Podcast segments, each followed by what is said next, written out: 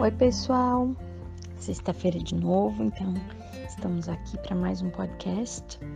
Essa semana nós tivemos algumas datas uh, que foram especiais e marcantes, que foi no dia 17 a luta contra a LGBTfobia e também no dia 18 o dia contra o abuso e a exploração sexual infantil que foram que foi algo que eu já mencionei antes.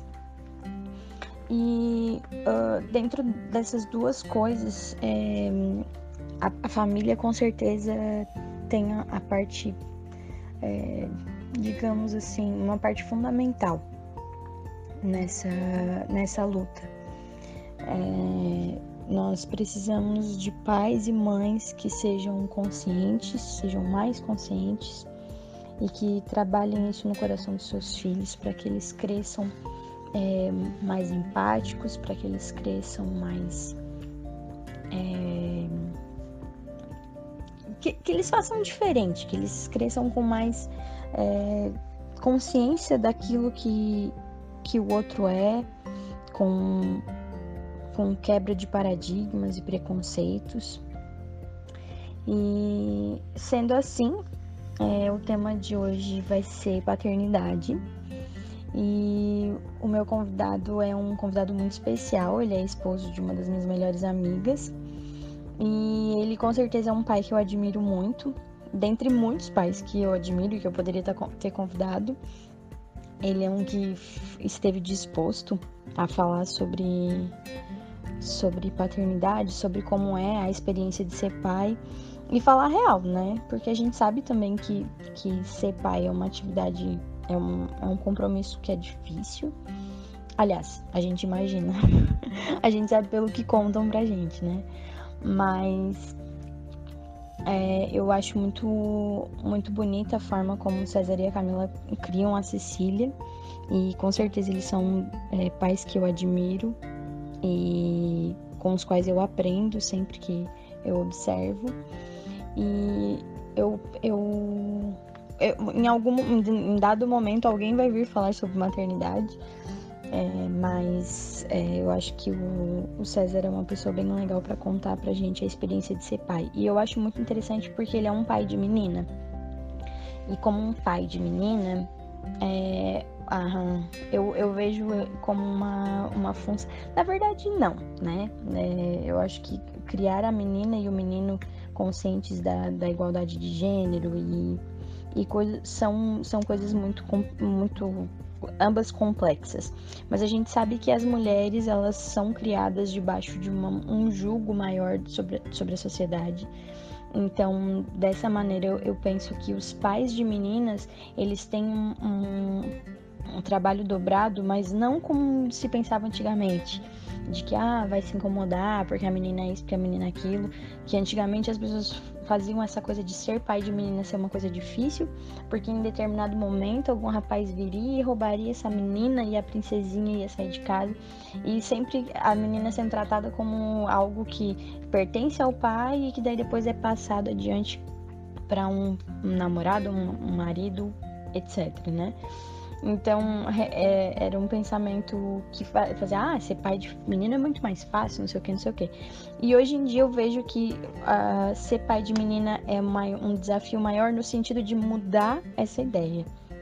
De criar a filha consciente de que não, ela não é uma propriedade do pai que depois ele, é, ele passa para um, um outro homem cuidar dela, mas sim é, criar ela criá-la né, com a consciência de quem ela é, é trabalhar a autoestima dela para que ela seja bem tratada, para que ela lute pelos direitos dela, para que ela seja, é, para que ela não dependa da aprovação dos outros, para que ela se sinta amada dentro da família de forma que ela, ela tenha uma boa autoestima e que ela não, não cresça para cair na lábia de qualquer pessoa né? Nem é, cresça para o contrário, para ficar tão fechada para as pessoas e tão com medo, né? Então, esse equilíbrio, ele é um equilíbrio é, mais difícil, na minha opinião. E, e, e, viver na sociedade que a gente vive hoje, em que as mulheres ainda a gente já conquistou muito o nosso espaço, a gente já tem muitas coisas que a gente faz que as, que as, nossas, as mulheres antes de nós não puderam fazer, mas a gente sabe que o nosso caminho ainda é longo, né? A gente ainda tem uma alta taxa de feminicídio, a gente ainda tem uma alta taxa de violência de todos os tipos contra a mulher. E a gente ainda tem muita gente que pensa que falar sobre isso é mimimi, uh, que tratar essas questões é, é, uma, é uma coisa que é querer aparecer, ou enfim, né? Não entende mesmo o, o que é, é tratar. Então eu vou, eu vou deixar um pouquinho o César falar. Ele vai contar um pouquinho da experiência dele como é ser pai, como é ser pai da Cecília. É, ele é um pai muito amoroso e, uma das razões pelas quais eu trouxe ele aqui é isso, porque eu acho ele um, um cara muito sensível. Né? Eu, eu me lembro de chorar horrores no aniversário de um ano da Cecília com o texto que ele fez, assim como as homenagens que ele fez para Camila no Dia das Mães. Toda vez que ele escreve um texto, ou ele faz um vídeo para elas, eu me sinto muito emocionada. Eu amo todas as fotos que eles batem, porque é visível assim é, a parceria que eles têm como casal e o quanto a Cecília é amada e cuidada. Então, ele vai me falar um pouquinho sobre as dificuldades, sobre os desafios. Ele vai contar é, tudo que ele achar relevante para a gente saber. E aí a gente vai continuar essa conversa. Oi, Aline, tudo bem? Uh, então, acho que eu vou começar me apresentando. Eu sou o César, eu tenho 32 anos, sou o pai da Cecília, o marido da Camila. Uh, atualmente eu sou procurador-geral no município de Guaíba, no Rio Grande do Sul e moro em Camacuã, que fica a 100 quilômetros de Guaíba, tendo que me dividir um pouco nessa rotina. Uh, deixa eu dar um aviso, que é bem possível que, que vocês escutem ao fundo ou alguma música ou algum desenho ou a voz da própria Cecília me falando, me pedindo alguma coisa.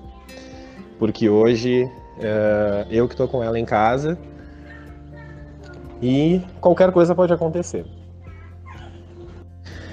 Bem, falar sobre paternidade é uma coisa bastante complexa, porque ao mesmo tempo que parece fácil, e eu acredito que a maior parte das pessoas diria: ah, falar sobre paternidade é falar sobre amor. Ok, é, mas também não é uma coisa tão simples assim, porque envolve inúmeros fatores. Uh, ser pai é, é algo que, que, que modifica completamente a vida de qualquer pessoa. Né? A minha, então, modificou completamente.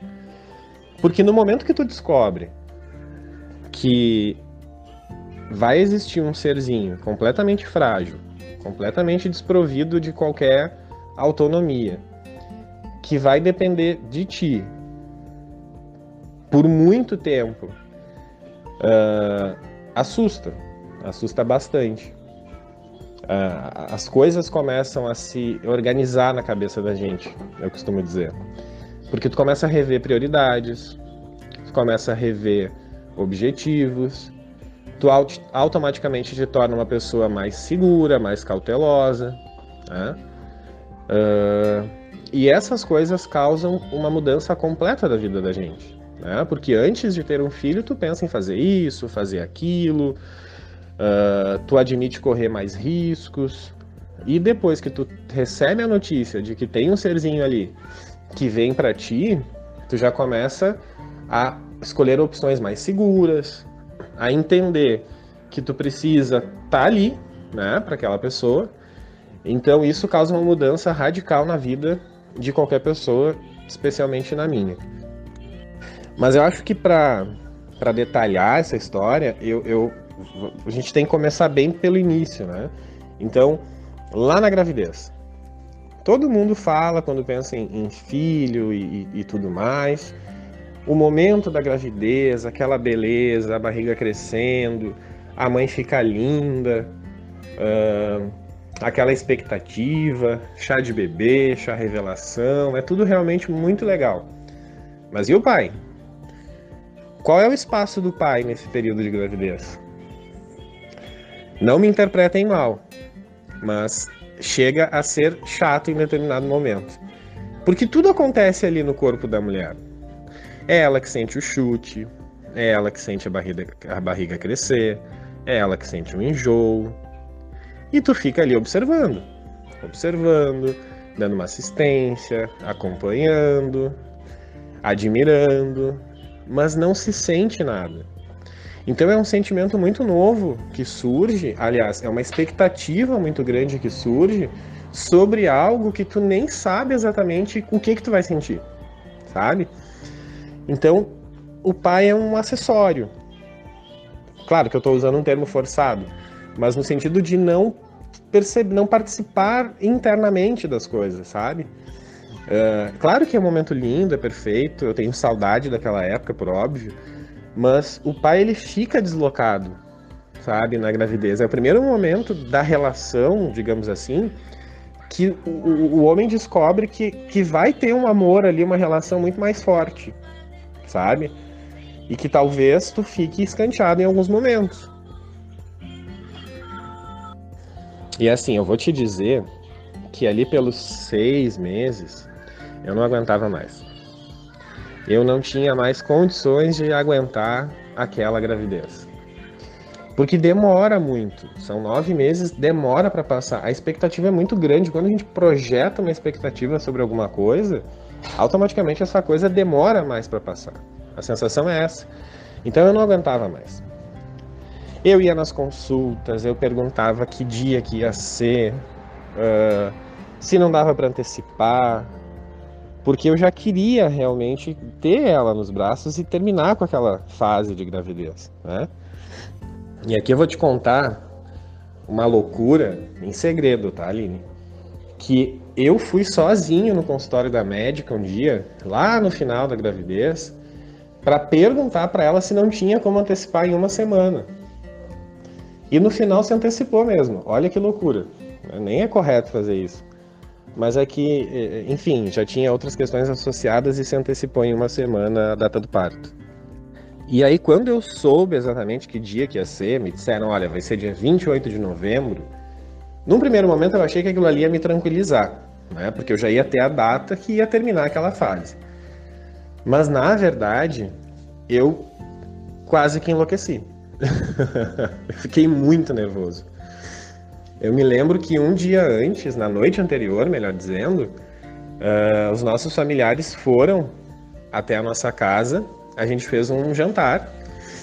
Uh, eu acho que a Camila ou a mãe dela, não me lembro, fizeram uma lasanha lá, enfim. Tinha bastante gente lá em casa. Desde o momento que chegou a primeira pessoa até a hora que foi o último embora, eu fiquei sentado no mesmo lugar eu não sei se eu falei com alguém. Eu fiquei imóvel. Devo, acho que comi um pedaço, enfim, mas eu fiquei sentadinho no mesmo lugar, não interagi muito bem com as pessoas porque eu estava muito nervoso com o que ia acontecer na manhã seguinte, que era o parto. Né? Muito nervoso. Eu estava com certeza muito mais nervoso do que a Camila. E aí surge o grande desafio do homem nessa fase, que é não deixar a mulher nervosa, né? Mas, e eu tentava, Tentava esconder meu nervosismo, mas não conseguia, porque a Camila me conhece de todas as formas. Ela via que eu estava muito nervoso. Uh, mas enfim, passada aquela noite, na manhã seguinte, super cedo, me acordei, dormi pouco, me lembra, Camila? Deitou e dormiu. Fomos para o hospital. Uh, e eu não sei porquê, não sei o que, que aconteceu na minha cabeça, que eu tinha um medo absurdo de acontecer alguma coisa com a Camila. Essa era a minha grande preocupação. Uh, e nós chegamos no hospital, a Camila fez a consulta e foi para a sala de pré-parto, onde eu não pude ficar junto. Na minha cidade, o hospital da minha cidade, é uma cidade que não é muito grande, são poucos os momentos que o pai fica junto uh, da esposa. Então, aquela coisa quando fala de parto humanizado, olha, não é em todo lugar. Né? Aqui a gente teve experiências uh, não tão positivas. Então, ela ficou sozinha nesse pré-parto, sequer celular ela pôde levar, e ela ficou ali mais de duas horas, com certeza. Então, isso foi muito tenso, muito uh, difícil também, porque nesse momento que a gente queria estar junto, Ela ficou sozinha numa sala, eu fiquei sozinho na, na, na sala de espera e aquele tempo não passava nunca. Até que que ela me avisaram que o parto seria por volta das 11 e daqui a pouco abriu ali uma se abriu uma porta uma, uma enfermeira abriu e apareceu a Camila já vestida numa cadeira de rodas uh, sendo levada para o bloco cirúrgico. E a hora que aquela porta abriu a gente desabou não precisou falar nada que eu imagino que é aquela confusão de sentimento, aquilo ali transbordou em forma de emoção, né? E eu fui ao lado, ó, Cecília tá agitando. E eu fui ao lado dela uh, até a entrada do bloco cirúrgico e alguém tirou uma foto nossa, uh, ela sendo empurrada na cadeira e eu do lado dela, caminhando de mãos dadas. Eu acho uma das fotos mais lindas. Uh, enfim, aí lá no bloco cirúrgico, ela foi para um lado e eu tive que ir para o outro, nos separamos de novo. Uh, recebi a roupa que eu tinha que colocar para acompanhar e fiquei uns 20 minutos sentado sozinho, uh, esperando até o momento que eu pudesse realmente entrar na, na sala de cirurgia. Então, depois desse tempo, me chamaram. Quando eu entrei, ela já estava anestesiada, a cesárea já estava começando, já, já, inclusive eu enxerguei ali o momento que estavam cortando ela, mas enfim, é, eu não tenho problema nenhum em enxergar. E me posicionei do lado dela. E assim, é muito rápido. É muito rápido. Em torno de 10, 12 minutinhos, a médica já. Me lembro direitinho, a médica já disse: Olha que linda. E aí ela levantou assim a Cecília pelo acima do pano e, e eu disse uh, seja bem-vinda minha filha. É, me emociono só de, de me lembrar. Porque eu acho que nem poucas não sei se algum momento da vida eu vou sentir uh, de novo o que eu senti naquele momento sabe? Uh, e aí a, a, a, enfim levaram ela para o pediatra o pediatra fez o que tinha que fazer e nos nos entregaram e aí no colo da mamãe, nada de choro, vem pro colo do papai, um grande choro, volta pro colo da mamãe, nada de choro, e aí já é uma amostra do que virá a seguir, né? Uh, a vida de papai não é muito fácil. E aqui eu vou te contar o seguinte: eu tive um momento de surto lá na, na sala de cirurgia. Porque quando a, a médica foi mostrar a Cecília para Camila, ela mostrou assim por cima daquele pano, e caiu uma gotinha de, de sangue, de fluido, sei lá, no olho da Camila. E aí eu surtei. Eu comecei a gritar lá dentro: Por favor, um pano, alguém traz um pano. Caiu sangue no olho dela, porque não sei o quê.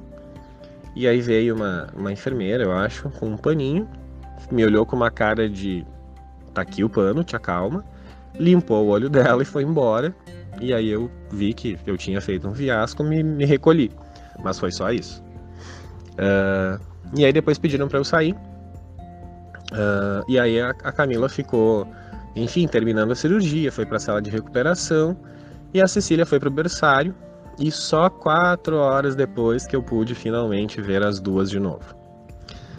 Uh, e aí uma vida nova começou. Pois então, Aline, é exatamente isso. Porque na verdade nós somos a, a soma e a construção de várias faces, né? E, e, e, nesse momento se apresenta uma face nova que é, é, é o ser pai de alguém. E, e, de fato não existe um manual para isso, não existe uh, como saber isso com antecedência. Por mais que as pessoas falem, deem sugestões, uh, troquem experiências e conselhos, é, é, algo muito instintivo, né? Nasce um pai à medida que nasce uma criança. E cada pai tem um, uma forma de, de, de, lidar com a situação. E eu acredito que muito da forma como a gente enfrenta isso é também de acordo com aquilo que nós experimentamos na nossa infância. Né? A, a, nossa relação com os nossos pais, ela define bastante a relação que nós teremos com os nossos filhos. Uh, aparenta assim ser, ser uma, uma, uma situação de, de, de, disputa de atenção e tal. Talvez na prática até seja mesmo de uma forma muito inconsciente, mas na verdade a preocupação é, é, é estar ali, não só fisicamente, sabe, mas é, é, é, se transformar, no caso do pai, é se transformar num porto seguro, não só para a criança, mas para a mãe também. Porque não é um processo fácil para, para as mães. A maternidade também é algo muito difícil e eu acredito que quem com quem tu vier a conversar depois sobre o assunto, acredito eu que vai falar isso. Se for a Camila, vai falar com certeza. Uh, então é isso, é tentar manter, obviamente, uma, uma situação de, de, de, de normalidade uh, dentro de uma situação que é muito nova, né? E depois que, que a criança chega, o, o chegar em casa com aquele serzinho é como se tu chegasse numa realidade paralela, né? que, tu, que tu desconhecia. Porque a, até mesmo a rotina da casa, ela é totalmente diferente a partir do momento que tu chega uh, com a criança. A questão de barulho, já não se faz mais barulho como se fazia antes, a questão de horários, uh, de se policiar em algumas coisas. Então, é, é absolutamente tudo muito diferente. Né? E, e, e tudo vai se aprendendo uh, dia após dia, e eu acredito que isso até o final da vida. Uh, mas é uma vida muito boa, o Aline. Uh, ter uma razão maior ou, ou mais uma razão para chegar em casa é muito interessante, porque na verdade assim, tu sai de casa pensando no teu filho, durante o dia tu toma algumas decisões, tu pensa nos reflexos delas e automaticamente tu pensa no teu filho e perto da hora de voltar para casa, tu não vê a hora de chegar para encontrar o teu filho. Né? Aquilo ali é uma parte de ti, seja pai ou seja mãe. E, e, e, eu acho que os pais precisam buscar um lugar que sempre foi deles, mas que eles, eh, por N motivos, nunca ocuparam. Né? Que é o entendimento que aquilo ali também é uma parte de ti. Uh, eu acho que a questão da maternidade da, da, e da paternidade elas têm que ser analisadas uh, no mesmo patamar, sabe? Essa, porque existe uma, uma, uma, uma ideia de que a maternidade sempre se sobrepõe. E isso é algo que sempre me incomodou, né? Porque como assim se sobrepor? Né? São duas participações extremamente importantes para o desenvolvimento da criança. E, e, dos pais também. O, o exercer a maternidade é importante para a mãe, assim como exercer a paternidade é importante para o pai. Então, isso tem que ser visto, no meu ponto de vista, no mesmo patamar. Né? Uh, claro, cada um as suas características, as suas necessidades, mas isso não pode ser colocado um acima do outro. Né? Eu acredito que muitos dos problemas que os pais encontram é justamente porque isso acontece. Não raras vezes eu vejo uh, pais e exemplos de, de pessoas uh, dizendo assim: ah, vai deixar o teu filho com, sozinho com o pai? Não vai pedir para uma avó ficar junto? Mas como que o pai vai cuidar? Vai trocar fralda? Uh, vai dar uma madeira na hora certa? Então há já uma, toda uma desconfiança em relação à capacidade dos pais em darem conta das necessidades dos seus filhos. Né? Uh, e isso é, é cultural. Né? Como se a, a, a mulher, como se a mãe ou se as avós fossem as únicas com, a, com essa capacidade de garantir a segurança da criança, de garantir que se atenda às suas necessidades, e como se o pai ainda não tivesse essas condições. Uh, eu pessoalmente acho isso muito triste. Né? Acho que cabe a todos os pais buscarem esse espaço que são seus, esses espaços que são seus, né? de estar ali uh, na mesma importância. Então eu sempre procurei ocupar esse lugar, né? porque eu também tive um pai muito presente, muito uh, próximo de nós e que, e que, nos cuidou, enfim, nos criou da mesma forma que a minha mãe. Né? Talvez eu tenha trazido isso do berço, então. E no nosso caso, como nós fomos para casa somente os três, né? não, não, não, nos, não nos utilizamos de ajuda de outras pessoas, uh, eu acredito que essa foi a parte mais importante assim de tudo que fez com que eu chegasse uh, a essa a essa a, a, ocupar esse espaço que me parece que deve ser ocupado uh, porque nós dividíamos uh, as tarefas nós dividíamos as responsabilidades E quando a Camila ia dormir, por exemplo, porque recém tinha feito uma cirurgia, precisava descansar, ela ficava comigo. Né? Então, a troca de fralda, é mamadeira, é, é, enfim, tudo aquilo que se sabe. E as avós, por exemplo, iam apenas fazer visitas, né? não ficavam conosco. Então, acho que isso por si só já nos colocou numa situação um pouco diferente do que é uh, comum. Uh, julgo pessoalmente isso muito importante.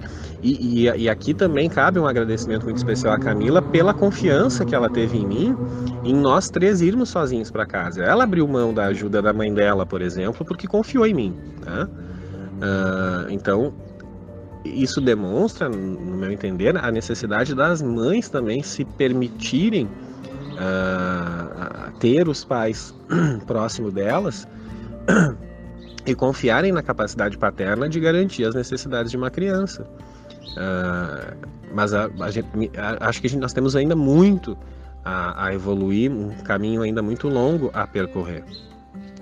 E aqui cabe uma, uma uh, um comentário assim de que uh, trazer ter um filho muda completamente o próprio relacionamento. A relação homem e mulher se modifica completamente porque há um outro ser que depende dessas duas pessoas. Então, o, a disponibilidade do casal não é a mesma, os interesses do casal não, não são os mesmos, muita coisa muda. Então, o, o casamento, a união, ela precisa ser bastante sólida para não se, se estremecer com a chegada de um filho, né? Porque muda tudo, muda uh, completamente.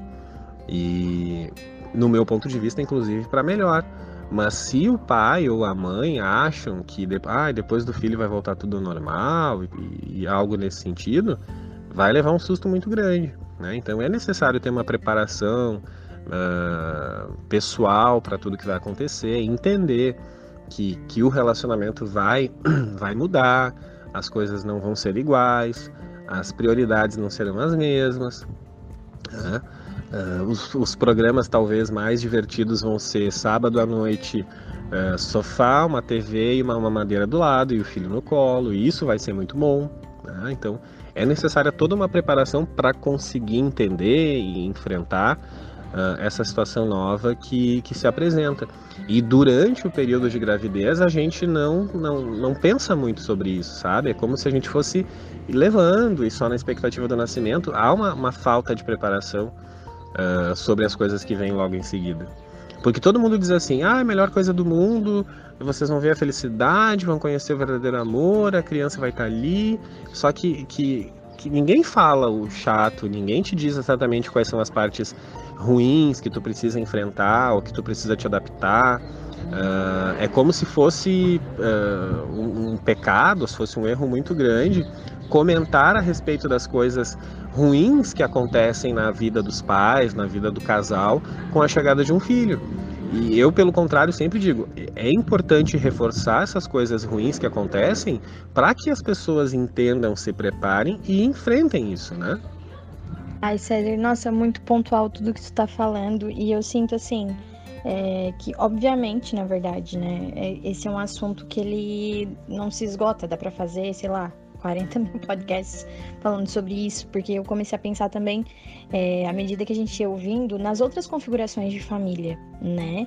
É, na questão do é, ser pai e mãe, em, existem mil configurações de família hoje em dia, né? E, e é claro, a gente tá é, pegando a família de vocês, um homem e uma mulher que tem uma filha. E, e, o quanto isso varia quando a gente pensa em outros, outros formatos, né? Enfim, mil formatos que temos hoje, né?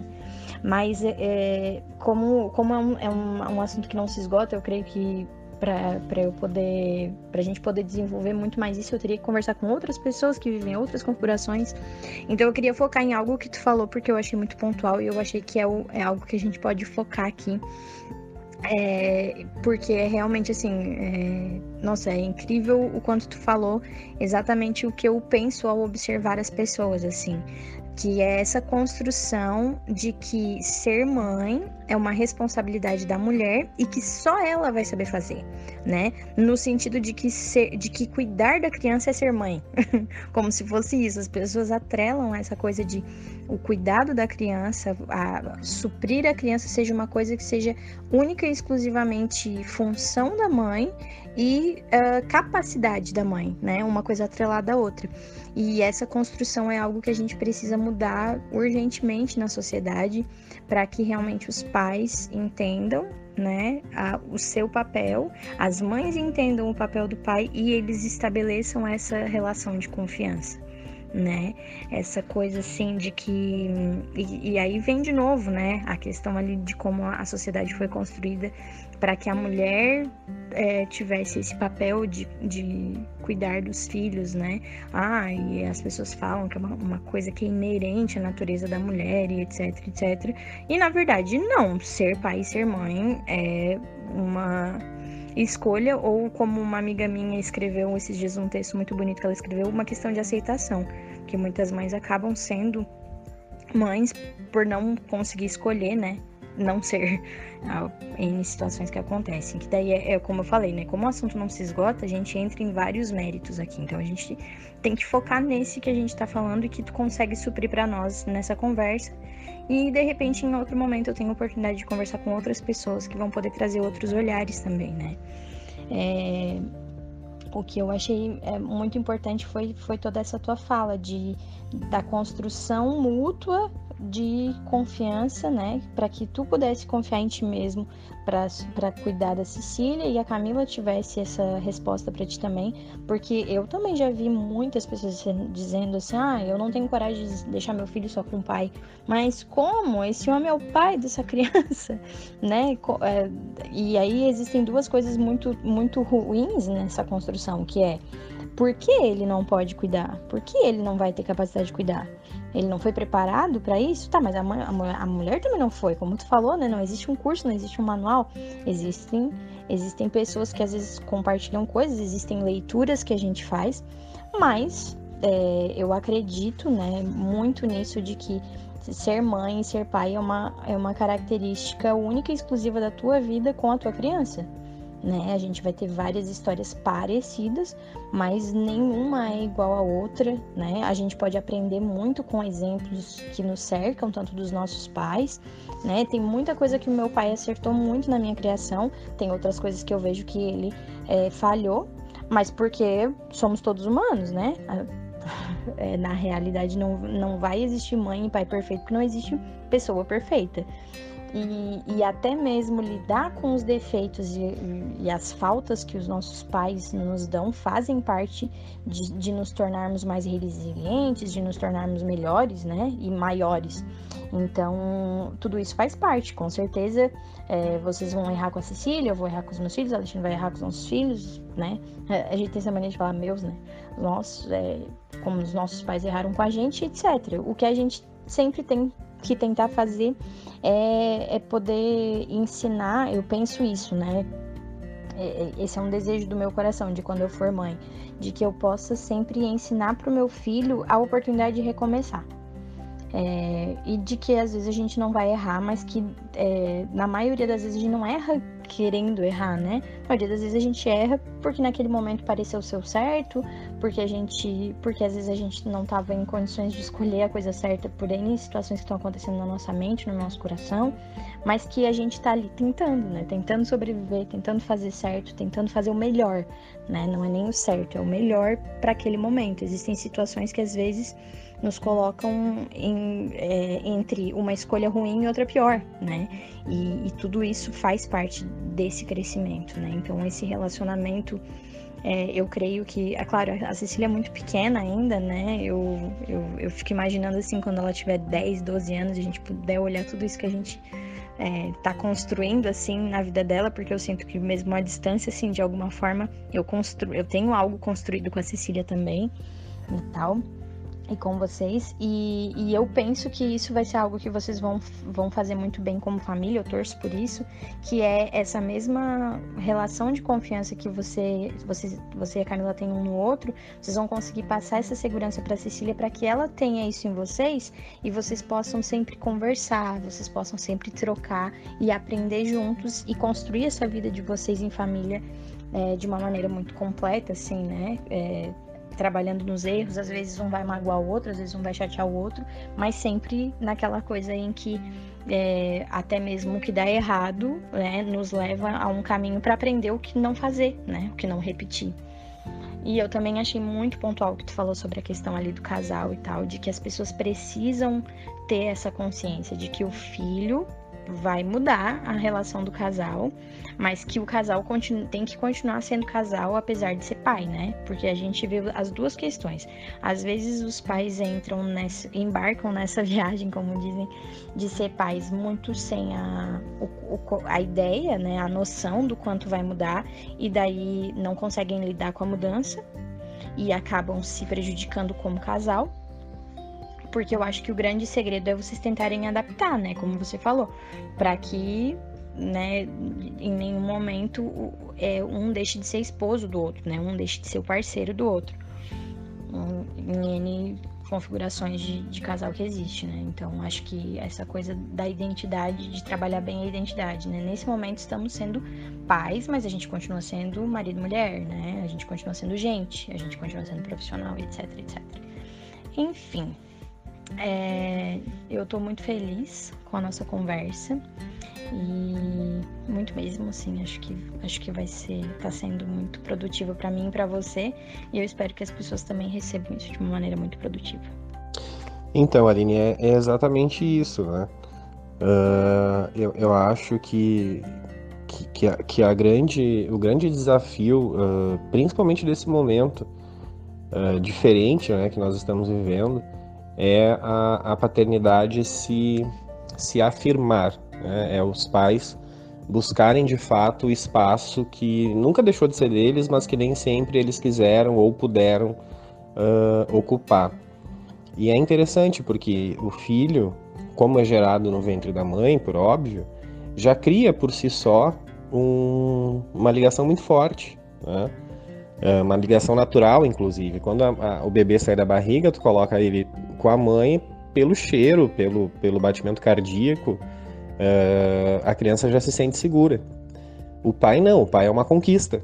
Né? A gente precisa conquistar aquele serzinho que ainda não nos conhece, por mais que talvez conheça a nossa voz e, e alguma outra coisa, uh, não nos conhece. Nós passamos a nos conhecer depois do nascimento. Então é uma relação nova que se constrói. Não é? Uh, mas eu recomendo que todos os pais, se, se, eventualmente algum pai estiver ouvindo essa nossa conversa, estiver refletindo uh, sobre algumas coisas que nós falamos e pense talvez, ah, acho que eu devo buscar mais esse meu espaço, faça, porque é um espaço que é nosso, uh, nós devemos ocupar e é muito prazeroso a gente ter essa relação muito próxima com os nossos filhos. Uh, de fato, a Cecília é muito nova ainda, ela tem recém dois anos e meio, dois anos e cinco meses, para ser mais exato, uh, mas já tem toda uma personalidade formada. Uh, tem o que ela gosta e o que ela não gosta, são coisas que estão, são super definidas. Então, é um ser, é uma pessoa né, que, que, que tem aquilo que é dela, né, por mais que a gente possa orientar, ensinar, o que ela é, ela é. Né, então, cabe aos pais, às mães e às crianças, enfim, se conhecerem o tempo todo, se reinventarem, né, para tornar sempre mais próximo essa relação de forma que, que seja proveitoso, que seja muito bom para todo mundo. Uh, eu me considero um pai absolutamente satisfeito, né, acho que, que, que combinei muito bem com a paternidade, gosto de ser pai, não, não, não me vejo hoje não tendo filho. Uh, quero mais filhos, inclusive, uh, porque é realmente uma coisa muito gratificante. Né? Tu enxergar ali uma pessoa que está se formando e saber que muito uh, do que ela vai ser, dos princípios que ela vai seguir, são coisas que, que, que, que, eu compartilhei com ela. Né? E é um momento ali bem interessante, sabe, de passar por tudo isso Uh, porque, bem como tu disse, existem famílias de várias configurações, uh, mães solteiras, pais solteiros, casais LGBT que podem hoje adotar, enfim. Então, criar hoje uma criança dentro dessa realidade que é tão ampla, tão diversa, tão plural, também é um desafio. Uh, porque nós, veja bem, eu, eu, eu, tenho uma menina que eu preciso uh, levar ela né, até a vida adulta dentro de tanta pluralidade que o mundo vai oferecer para ela. Né? E, e, e, o que, que eu sempre penso? Não em querer que ela seja alguma coisa. Né? Na verdade, eu quero que ela seja o que ela quiser. Mas o que eu prezo é poder ensinar para ela ou orientar ela para que ela tenha coragem e capacidade de ser o que ela quiser. Né? Uh, que ela se, se, se, se posicione, se coloque, uh, que tenha capacidade de ser uma cidadã que, que, que uh, enfim, vai ser importante para o meio que ela, que, ela, que ela vive, que ela vai viver, e, e que tenha isso, confie nela, né? E nós estamos falando de uma menina também no momento em que palavras como empoderamento feminino, como sororidade, uh, feminismo são muito faladas, né? são muito colocadas, muito debatidas. Então é necessário sempre, me parece, uh, deixar sempre claro para a menina que ela é uma pessoa forte, que ela é uma pessoa importante uh, e que ela é dona dela mesma. Né? Eu crio a Cecília para o mundo. Né? Eu tenho absoluta certeza que ela não é minha. Ela veio para mim, para que eu possa fazer dela a melhor pessoa possível. Uh, então ela veio para o mundo. Né? Cabe a mim preparar ela minimamente para o que ela vai encontrar no mundo. Então eu sempre tento criar ela uh, com autonomia, com independência, mas sempre mostrando para ela princípios, básicos e, e, e, e lançando opções para que ela mesma escolha, ainda que ela seja tão jovem. Eu acho que isso, uh, empoderar um, uma pessoa é desde sempre. Né? Eu sempre, eu nunca uh, escolho as coisas para ela, né? Eu sempre coloco opções para que ela escolha. E é isso que eu pretendo para a vida dela. O, o que ajuda também nesse processo é o fato da Camila ser uma mulher forte, uma mulher empoderada, que também sabe o que quer e, e se coloca muito bem em todas as posições. Né? E, e, e eu, mesmo sendo pai, também procuro mostrar uh, para ela que, que não há não há o impossível, que a gente sempre pode correr atrás das coisas, que não há desafio grande que assuste, né? Eu sempre digo, não há dificuldade que assuste, há aquilo que nos desafia. Né? E, e eu pessoalmente gosto muito de desafio uh, porque sei que a gente sempre melhora depois de um processo difícil. Uh, e é o que eu pretendo para a vida dela. Acho que exemplos nesse sentido de força ela tem muito, especialmente com a mãe dela. Né? Uh, então eu tenho bastante confiança assim que coisas muito boas vão acontecer na vida dela. E muito feliz eu fico também por saber que, que, a, a, que nós, eu e a Camila, teremos uma, uma participação importante nisso. Tem outra coisa, ali que eu queria uh, registrar, é que, bem, já acho que já ficou claro o quanto eu me sinto satisfeito e realizado em ser pai. Mas ser pai de menina é uma coisa interessante, assim, muito especial. Acho que merece um registro à parte. Porque eu acredito que ser pai de, de menina é a certeza de que de que tu nunca vai ficar sozinho, sabe? De que independente do que aconteça, a, a tua filha, eu acredito que a filha sempre vai estar ali pro pai. É um amor diferente, assim, é um, é um olhar de, de admiração, sabe? E, e, qualquer coisa que a filha faça é, é, é um, um, grande motivo de, de orgulho uh, para o pai, uh, para o pai, para a mãe, enfim. Mas tem um, um espaço diferente o, o, o, o, pai de menina, sabe? Esse mundo cor-de-rosa. Hoje eu preciso conviver com a minha filha que é super vaidosa, colocando, ah, pegando escondido ali o batom da mãe dela e daqui a pouco ela vem e quer passar em mim. Esmalte, maquiagem, por, na maioria das vezes eu digo não, mas uh, dia desses eu disse, tá, minha filha, pode passar a maquiagem no papai, sabe? E ela ficou realizada com aquilo. Parece que o mínimo de atenção que o pai uh, dá para a filha é uma coisa uh, ímpar na vida dela. Então é, é, algo que, que eu acho que precisa ser registrado. Assim, você pai que tem uma menina, olha para ela de um jeito diferente, admira essa menina, mostra para ela o, que é ser bem tratada, uh, sabe, para que ela tenha essa noção. Eu chamo a minha filha de princesa, uh, enfim, mostra para ela que ela é realmente, né, e que ela merece ser, principalmente isso. Então acho que isso é um registro que vale a pena deixar destacado, assim, uh, porque realmente é uma coisa muito especial. Então, Aline, eu te agradeço a oportunidade uh, de conversar contigo sobre esse assunto tão, tão importante, tão legal. Uh, Para mim foi muito bom, espero que todos que estão ouvindo tenham gostado. Uh, espero voltar, seja para falar desse assunto que rende, né? ou para falar sobre qualquer outra coisa. E é isso, muito obrigado, parabéns pelo teu trabalho e agradeço muito a oportunidade. Abraço a todos.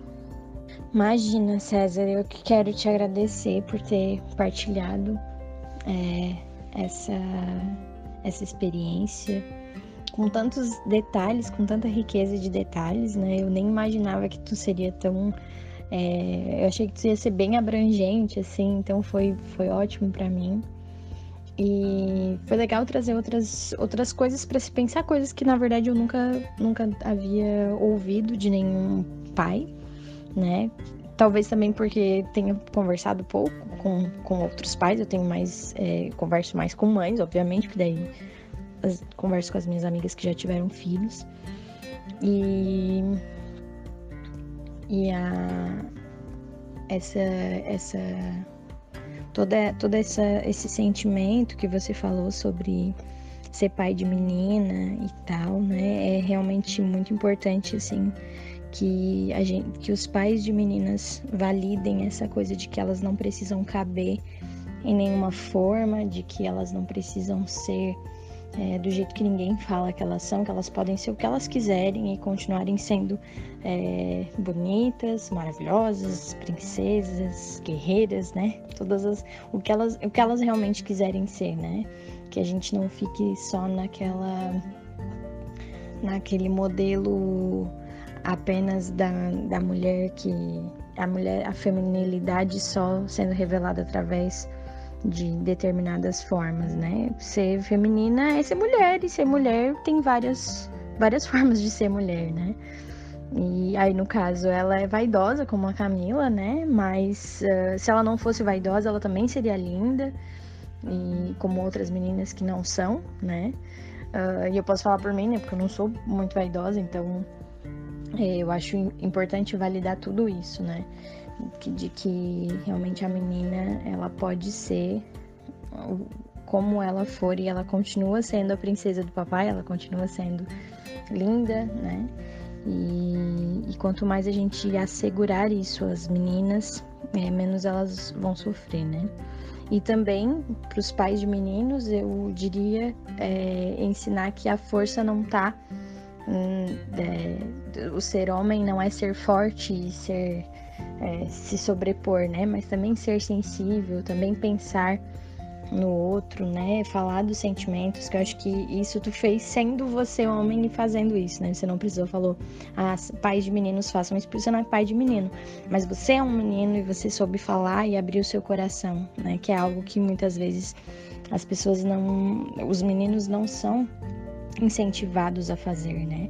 Então, o fato de você vir aqui e abrir o seu coração mostra que você é um menino que cresceu muito bem é, e que olha as mulheres com respeito e com amor e não como se elas fossem é, algo que pertence a você, né? Então, muito obrigada. E que venham mesmo outros podcasts de outros assuntos que a gente possa falar, ou talvez que a gente volte a falar desse. E como você disse ontem num áudio que eu não coloquei aqui, vida longa podcast. Até mais. Tchau, gente. Um beijo. Espero que vocês tenham gostado. E uh, eu gostei muito dos feedbacks que eu recebi do outro que eu fiz com a Fábia. E dos feedbacks gerais, assim, recebi é, todo mundo dando uma dica. Ah, faz isso, faz aquilo. É muito, é muito precioso, assim. É, embora eu não tenha muitos ouvintes, a maioria dos meus ouvintes são os meus amigos mas Eu recém comecei também, né? De qualquer forma, não, não seria um bom assim. Mas o que, eu, o que eu acho precioso é exatamente isso, né? Como eu já falei outra vez, que os meus amigos estão me incentivando, estão me ouvindo e estão dando importância ao que eu falo. E, e é isso, é, é isso que eu quero. Eu quero poder falar, quero poder abrir um lugar de fala para alguém que às vezes nunca falou também. Então eu também tô gostando muito de várias pessoas que estão topando é, fazer podcasts. Eu já tenho mais ideias para os próximos e mais voluntários para gravar comigo. E é isso, vamos ver. Até mais, viu? Tenham um bom dia, uma boa noite, uma boa tarde, seja a hora que vocês estão ouvindo isso. Tchau! Música